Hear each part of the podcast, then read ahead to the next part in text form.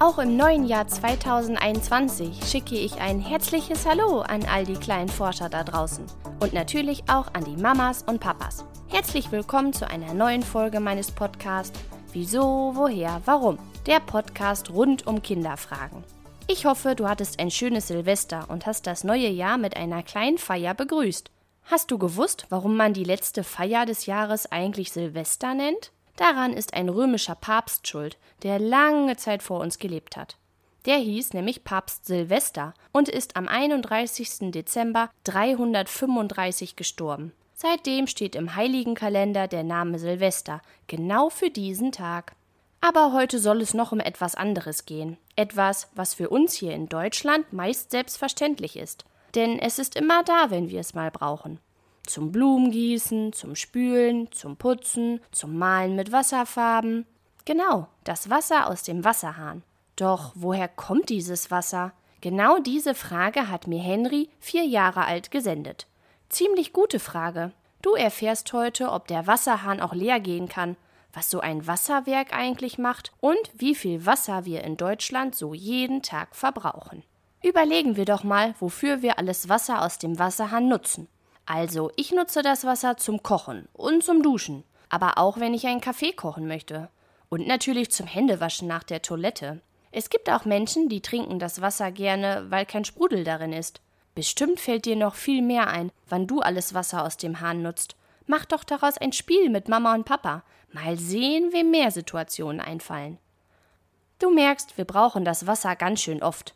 Kommen wir doch mal zu der ersten Frage, nämlich wo das Wasser aus dem Wasserhahn eigentlich herkommt. Das Wasser ist, bevor es sich auf den langen Weg zu uns nach Hause macht, erstmal tief unten im Boden. Dann nennt man es das sogenannte Grundwasser, weil es auf dem Grund des Bodens ist. Wie das dorthin kommt, durch den Regen und Schnee versickert das Wasser nach und nach im Boden und sinkt so immer weiter durch die Sandschichten, bevor es irgendwann durch riesengroße Pumpen aus der Erde wieder hochgepumpt wird. Diese Pumpen gehören zu den Wasserwerken, die es überall verteilt in Deutschland gibt. Bestimmt auch bei dir in der Nähe. Durch die langen Rohre des Wasserwerks fließt dann das Wasser in einen Rheinwasserbehälter. Dort wird das Wasser dann aufbewahrt, bis es gebraucht wird. Würdest du mal deine Ur-Ur-Uroma fragen? Die könnte sich gar nicht vorstellen, dass es so einfach für uns ist, Wasser zu bekommen. Denn früher gab es noch nicht so praktische Pumpen und Wasserwerke, die sich um unser Wasser gekümmert und es sauber gemacht haben. Früher gab es in den kleinen Städten meist Brunnen, aus denen die Menschen sich dann mit Eimern ihr Wasser geholt haben. Das heißt, die Menschen mussten häufig erst einen Spaziergang zum Brunnen machen. Und da es direkt aus der Erde kam, konnte es auch nicht vorher gereinigt werden, so dass häufig Schmutz im Wasser war und die Menschen krank machte. Was für ein Glück, dass es bei uns nun sogenannte Abwasserrohre gibt, durch die unser dreckiges Wasser abgeleitet wird und wir einfach nur den Wasserhahn aufdrehen müssen, um sauberes Wasser zu bekommen. Und wo kommt all das benutzte dreckige Wasser hin? Gibt es eine Art Mülleimer für das Dreckwasser? Auch in deiner Stadt liegen unter den Straßen dicke Rohre, in denen das Wasser aus den Abflüssen, Autowaschanlagen und Toiletten gesammelt wird und in eine sogenannte Kläranlage fließt. Das Wasser, was hier ankommt, würdest du sehr eklig finden und ganz bestimmt nicht gerne benutzen, denn es ist meistens braun und stinkt ganz schön doll. Es kann auch passieren, dass kleine Reste vom Essen, kleine Papierschnipsel oder Plastikteile mitschwimmen. Nun ist es die Aufgabe der Kläranlage, aus dem dreckigen Wasser wieder sauberes Wasser zu machen, das dann wieder in die Flüsse und Seen zurückfließen kann.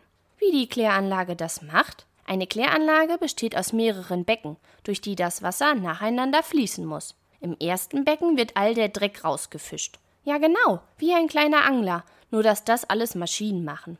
Die Maschinen sehen aus wie große Rechen, die nun nach und nach den groben Dreck heraussammeln.